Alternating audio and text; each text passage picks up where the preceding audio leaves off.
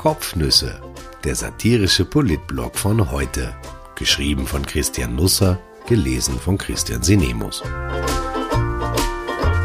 Heute ist der 25. Januar 2021.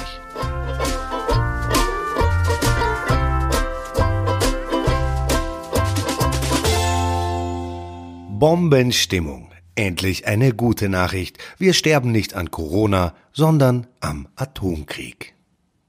Es kann nie genug Apokalypse geben. Wir können alles satt haben. Der Kanzler, wie er jüngst sagte, sogar die vielen Lockdowns, die er selbst verhängt hatte. Weltuntergang aber geht immer. Dafür sind wir stets in der richtigen Stimmung. Der Außenminister der Republik ortete zuletzt offenbar eine gewisse pandemiegetriebene Grundfröhlichkeit in diesem Land und sah den richtigen Zeitpunkt gekommen, uns mit einer neuen Lebensrealität vertraut zu machen, dem Atomkrieg mitten in Wien. Er ließ für 4000 Euro ein Video produzieren, das uns Angst machte, aber gleichzeitig auch Mut, denn nun wissen wir, dass wir nicht an der Pandemie sterben müssen. Zur Not ginge das auch über einen Nuklearanschlag. Wir ahnen jetzt wenigstens, warum im letzten Frühjahr die Bundesgärten zugesperrt wurden, allein zu unserem Schutz. Der Außenminister also lieferte uns nun die Antwort auf eine der vielen Fragen, die wir nie gestellt hatten. Was passiert, wenn über Wien ein nuklearer Sprengsatz mit 100 KT explodiert? Dazu müsste zunächst geklärt werden, was 100 KT sind, nämlich 100 Kilotonnen. Und wenn Sie jetzt wissen wollen, wie viel freigesetzte Energie 100 Kilotonnen sind, dann kann ich Ihnen das exakt beantworten. Viel. Das ist richtig viel. Ich weiß das, seit ich mir das Video von Alexander Schallenberg angeschaut habe. Man sieht darin Wien in ein hübsches Orange getaucht, dann kommt etwas Musik auf, vom Typus her Ennio Morricone auf Sommerfrische in Grammat Neusiedl. Ein Atompilz steigt in die Höhe, dort, wo man den Stephansdom vermutet, und dann geht es richtig dahin.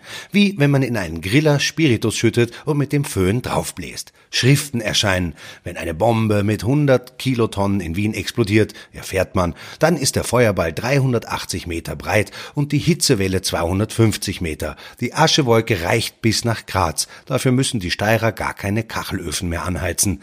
Menschen brennen, steht da. Aber es ist nicht gemeint, dass die Menschen für eine Idee brennen, also Feuer und Flamme für sie sind. Sie brennen einfach für sich selbst. Wenn Ihnen das passiert und Sie dann zum Beispiel im Volksgarten spazieren gehen und der Atom kommt und Sie stehen unter einer alten Platane, dann haut Sie der Atom weg. So schnell können Sie gar keine Urne finden, um Ihre Asche darin angemessen auszustreuen. Für die Platane wird es auch eng, so schaut es zumindest in dem Video aus. Aber am nächsten Tag, der vielleicht sogar der jüngste ist, wird es für die Platane mutmaßlich eine Mahnwache geben. Für sie eher nicht, auch weil der Aufwand unangemessen groß erscheint, da durch den Atomschlag 230.380 Menschen ums Leben kommen, wie ein weiteres Inserat verrät. Warum es genau 230.380 sind und exakt 504.460 Verletzte, wird nicht erklärt, aber Sie verstehen jetzt, warum die Regierung vermeiden wollte, dass wir in die Bundesgärten gehen. Sie wollte uns einfach diese Bilder ersparen und sich, dass die Berechnungen nicht mehr stimmen. Manchmal träume ich jetzt davon, Bürgermeister zu sein. Es ist keine große Stadt, die ich im Schlaf sehe, aber das ländliche Bermuda-Dreieck ist vollzählig angetreten. Kirche, Wirtsstube, Amtshaus. Freilich gibt es auch ein Pflegeheim. In dieses Pflegeheim werden Impfdosen geliefert, eher unvermittelt. Mehrere Koordinationsstellen des Landes und des Bundes haben das koordiniert. Aber weil das zu lange gedauert hat, ist es den Impfdosen eines Tages zu blöd geworden und sie haben sich selber auf den Weg gemacht. Die Koordinationsstellen haben das bis heute nicht bemerkt. Nun aber sind die Dosen einmal da und als alle im Pflegeheim geimpft sind, stellt sich heraus, es ist noch etwas Stoff übrig. Wollen Sie nicht auch, Herr Bürgermeister? fragen die Ärzte, aber da bin ich schon bei der Tür hinaus. Es ist ja wie gesagt nur ein Traum. Ich renne ins Amtshaus, im Computer dort sind die Daten gespeichert von den Alten daheim. Es ist nämlich so, dass wir Bürgermeister sehr schnell alle Namen parat haben, wenn es darum geht, Gemeindebürgern mit einem Blumenstrauß oder einem Geschenkkorb zum 90. Geburtstag oder zur ledernen Hochzeit zu gratulieren.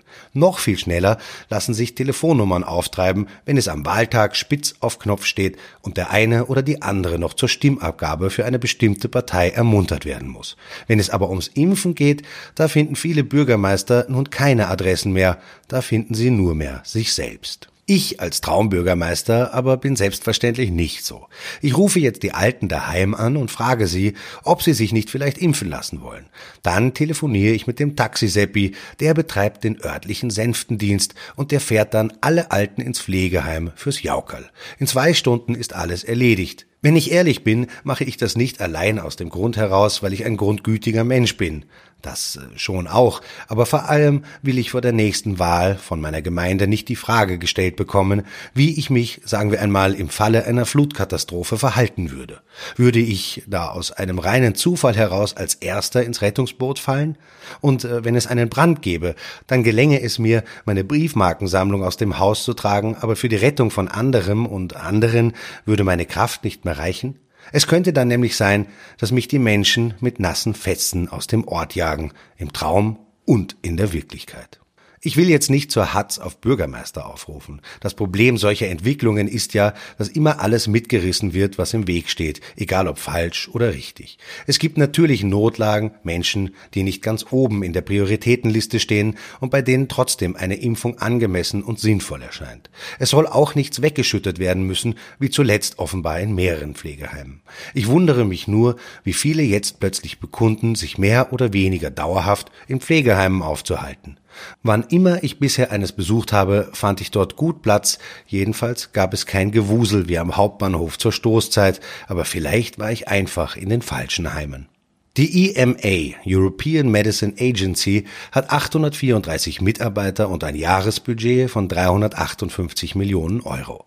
Seit 2019 liegt ihr Amtssitz in Amsterdam. Nach der Brexit-Absiedlung aus London hatte sich auch Wien Hoffnungen gemacht, die Agentur in die Stadt holen zu können, aber das zerschlug sich. Die Österreicherin Christa Wirthumer-Hoche, Doktorin und Diplomingenieurin in technischer Chemie und Biochemie, akademisch also etwa eine Stufe über Christine Aschbacher, führt den den Management Board an. Für die Impfzulassung in der EMA ist das Komitee for Medicinal Products for Human Use CHMP zuständig. Jedes EU-Land hat einen Sitz. Norwegen und Island sind kooptiert. Bis zu fünf externe Experten können beigezogen werden. Das CHMP tagt einmal im Monat für vier Tage. Das nächste Meeting wurde um einen Tag verlängert. Es beginnt heute. Pro Treffen wurden im Vorjahr zwischen zwei und 15 Medikamente zugelassen. Meistens passierte das geräuschlos. Erst um die Jahreswende wurde dem CHMP Aufmerksamkeit zuteil, als es um die Marktzulassung des Impfstoffes von Pfizer BioNTech namens Comirnaty 21. Dezember und von Moderna 6. Jänner ging. Die Empfehlungen des Komitees müssen immer von der EU-Kommission beschlossen werden, üblicherweise ein reiner Formalakt. Die nächsten beiden Videositzungen des CHMP sind für Europa von zentraler Bedeutung. Spätestens am kommenden Freitag, nämlich soll der Corona-Impfstoff von AstraZeneca zugelassen werden, am 25. Februar jener von Johnson Johnson. Die Stimmung ist aufgeheizt in Europa, vor allem seit vergangenen Freitag. Da erfuhr die EU, dass AstraZeneca im ersten Quartal nur einen Bruchteil der versprochenen und paktierten Impfdosmengen liefern möchte. Für Europa ist das aus mehrfacher Hinsicht peinlich. Die inklusive Impfallianz Deutschland, Frankreich, Italien, Niederlande, die für die EU Verhandlung führte, hatte nämlich am 13. Juni mit dem britisch-schwedischen Unternehmen den ersten Impfvertrag geschlossen und 400 Millionen Dosen, 300 Millionen plus eine Option auf 100 weitere Millionen als Liefermenge vereinbart. Am vergangenen Freitag gab es am Vormittag nun ein Meeting zwischen AstraZeneca und dem EU-Lenkungsausschuss zur Impfstrategie in Brüssel. Das Pharmaunternehmen teilte den verdutzten Europäern mit, im ersten Quartal 60 Prozent weniger Impfstoff zu liefern. Über die Gründe dafür blieb man unentschieden. Ein Brand in einer indischen Produktionsstätte, der allerdings kaum Schaden anrichtete, Hochwasser in Belgien, das allerdings das Werk verschonte, Anpassungen an neue Mutationen, wenig überzeugte, die Sitzung nahm feindselige Züge an, das Ergebnis blieb mager. Der Ärger wuchs an, als man erfuhr, dass die Briten 100 Prozent der zugesagten Lieferungen erhalten würde. Nach dem Ende versorgte der Lenkungsausschuss die 27 nationalen Impfkoordinatoren der EU, in Österreich Martin Clemens Auer Sonderbeauftragter im Gesundheitsministerium, mit folgender Botschaft. Liefermenge wackelt. Die Nachricht schlug in Wien ein wie eine Bombe, diesmal allerdings ohne Beteiligung von Außenminister Schallenberg. Schnell sprach sich das Desaster in der Regierung herum. Auer hielt eine Videokonferenz mit den Impfkoordinatoren der neuen Bundesländer ab. Als sie um 16.45 Uhr zu Ende ging, waren die Gesichter lang. Er habe eine gute und eine schlechte Nachricht, sagte Auer. Die gute sei, der Impfstoff von AstraZeneca bekomme wohl bei der Zulassung kein Warning Label, sei also für alle, nicht nur für die Jungen geeignet. Die schlechte sei, es gäbe Lieferschwierigkeiten. Mitte Februar kämen 97.000 Impfdosen, Ende Februar 240.000. Bis Mitte März seien weitere 170.000 avisiert, aber insgesamt seien die Angaben von AstraZeneca sehr vage. Fakt ist, statt 650.000 Impfdosen sollen nun im Februar mutmaßlich nur 337.000 in Österreich landen. Statt insgesamt zwei Millionen im ersten Quartal sind momentan lediglich 507.000 angekündigt. Etwa ein Viertel und auch das ist nicht fix. Heute soll es ein Krisentreffen zwischen der EU und AstraZeneca geben. Gleich drei Krisentreffen hält die Regierung in Wien ab mit Experten, mit den Bundesländern und mit den Oppositionschefs. Was man hinter den Kulissen hört, das erste Quartal Quartal will man impfmäßig abschreiben. Alle Hoffnungen liegen auf dem zweiten Quartal. Da sollen Pfizer BioNTech und AstraZeneca nachliefern. Man darf gespannt sein. In Israel hat man am Wochenende übrigens damit begonnen, Maturanten zu impfen. Ich wünsche einen wunderbaren Start in die Woche. Sie beginnt mit einer Überraschung und auch die hat Potenzial auf Nachhaltigkeit. Für heute lassen wir jedes Monat ein Politbarometer ermitteln und damit hat es eine besondere Bewandtnis auf sich. Noch jeder Politiker und jede Politikerin hat mir, oft auch ungefragt, bekundet, dass ihm oder ihr die abgebildeten persönlichen Beliebtheitswerte vollkommen egal seien.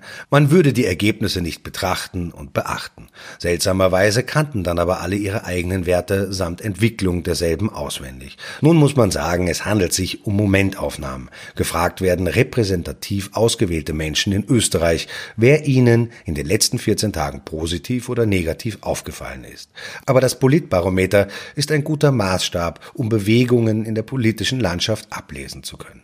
Die aktuelle Erhebung, die heute erscheint, zeigt nun Verblüffendes. Auf Platz 1 landet Pamela Rendi-Wagner. Die SPÖ-Chefin war im letzten Jahr sogar in ihrer eigenen Partei umstritten, musste sich einer Vertrauensabstimmung unterziehen. Nun hat sie die besten Werte aller Politiker in Österreich. 36 Prozent ist sie in den letzten 14 Tagen positiv aufgefallen, nur 29 Prozent negativ.